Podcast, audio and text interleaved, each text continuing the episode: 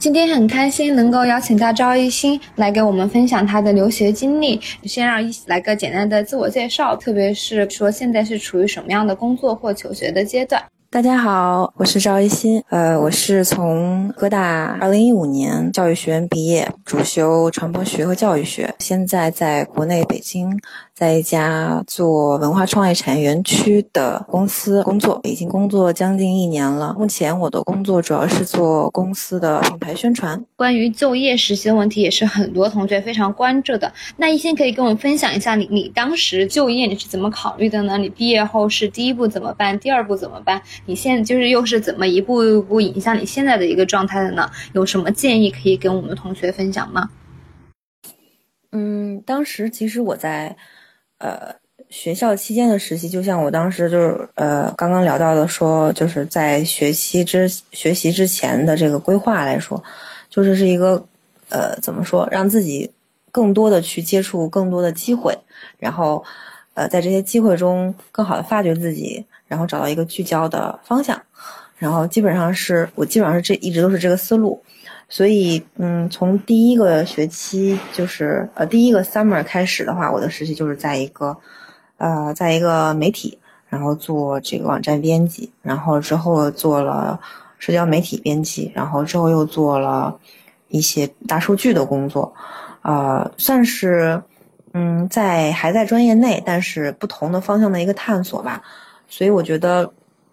如果呃就是大家有。对这个方向上不明确的这个问题的话，其实是可以利用在学校期间的这些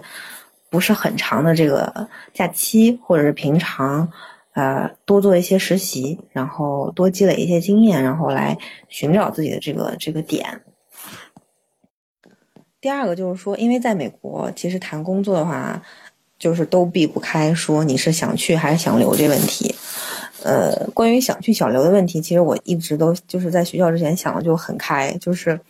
我没有说一定要想着留在美国，所以可能在找工作上就不会说我一定要找呃可以给我 H1B sponsor 的公司，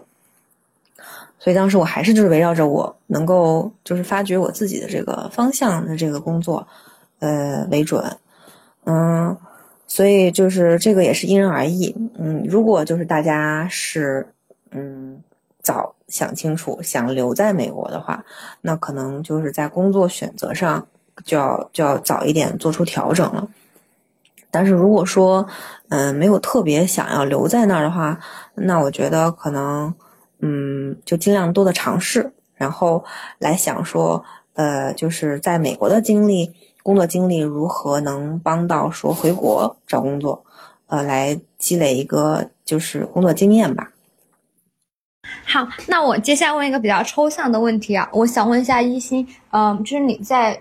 经过这这些年在美国的一个学习的过程，你觉得在学习和生活上？呃，就是留学给你带来了哪些改变？因为你刚才也提到说，在学习方面，你可能国国内它更重注重于就是理论，然后国外可能实现，包包括这样生活方面，你提到纽约是一个很多元化的城市，然后有各种各样的人，你可以跟我们简单描述一下，说在国外学习这些年给你世界观带来了有哪些改变吗？其实说这个留学这三年的经历对我的改变的话，我其实觉得。就是纽约这个城市对我的影响，可能要大于说我在大就是各大学习的这个经历。嗯，因为确实纽约是一个还挺还挺特别的城市。嗯，然后我觉得我离开纽约之后，会觉得跟三年前相比会更就是从容一些，更坦然一些啊，然后也会更更更理性一些吧。嗯，看待看待这个世界，因为确实接触了太多，就是各各形各色的人，所以在生活方式啊，或者是说一个人的一生要怎么过呀，这种类似的问题，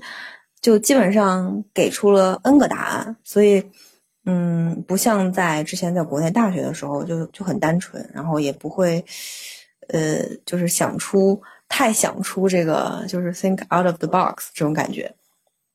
嗯，但是我觉得在这个嗯世界观上说大点世界观上，就是说小一点的话，其实就是对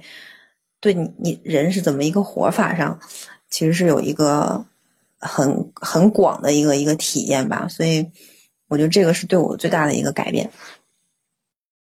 那一心最后可以告诉我们，就我们也知道你现在回到北京工作了。你觉得留学对你的这段体验，刚才提到在世界观上，那对你现在工作上的，比如说，嗯，具体的，比如说包括生活工作上，在北京有没有什么具体的，让你可能以后以前在留学之前我不会做做做出这种选择，然后现在我觉得可以更大胆的去选择自己想要的生活和工作方式。你可以给我们举一些具体的例子嘛？然后最后可以跟我们分享一下其他你想说的都可以。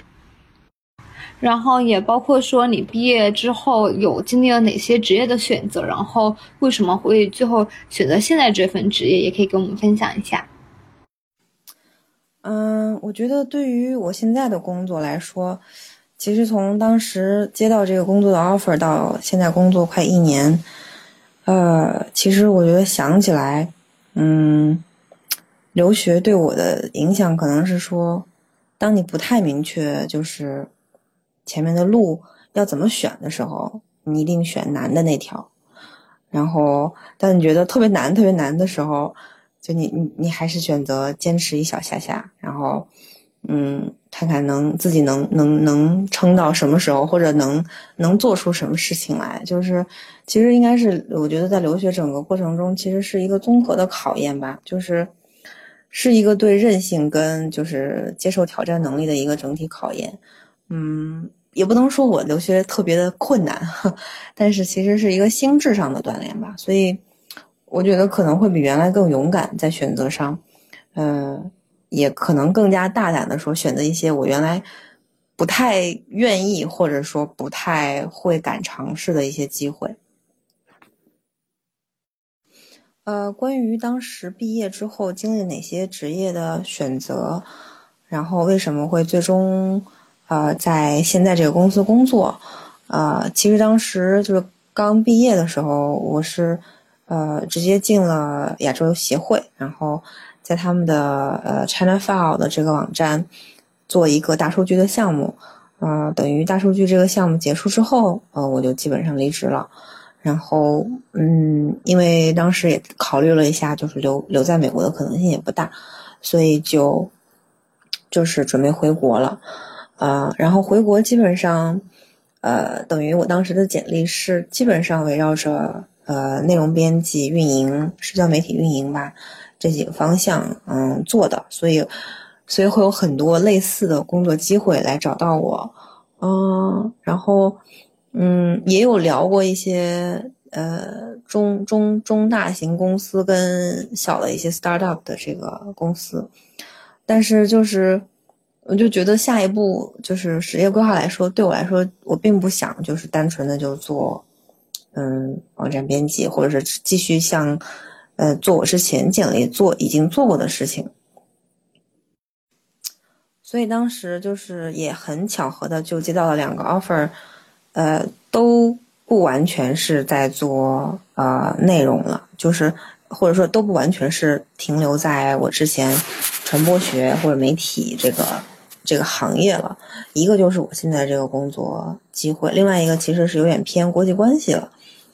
啊，当然那个就是可能比较偏行政岗，所以综合考虑吧，我觉得这个还是现在这个工作怎么说，呃，挑战性更大，因为现在其实我这个工作呢，它是算是落在文化跟地产这个行业，就两个跨界的这个行业融合的这么一个公司，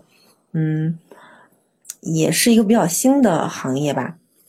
加上其实是一个蛮符合这个公，就是中国现在这个国情的这么一个行业，因为是就是政府大力推行的这么一个嗯行业，呃，所以当时我觉得还蛮有挑战性的，而且之前我没有接触过，呃，我其实很早之前应该是想象不到我自己会在一个房地产公司，就是做地产公司这样的一个一个一个一个一个地方上班。啊，但是确实，嗯，是一个一个一个学习的过程啊，而且我确实觉得，嗯，在初入职场的时候有这种，呃，比较大的挑战，是一个还挺好的学习机会吧。好的，那我们今天的分享就到这里啦，谢谢大家参加，也谢谢一心给我们分享这些珍贵的经验。谢谢梦洁，谢谢麋鹿的邀请。啊，如果今天就是在听的小伙伴中有想要出国留学，然后听到今天的直播想继续聊的话，可以加我的私信。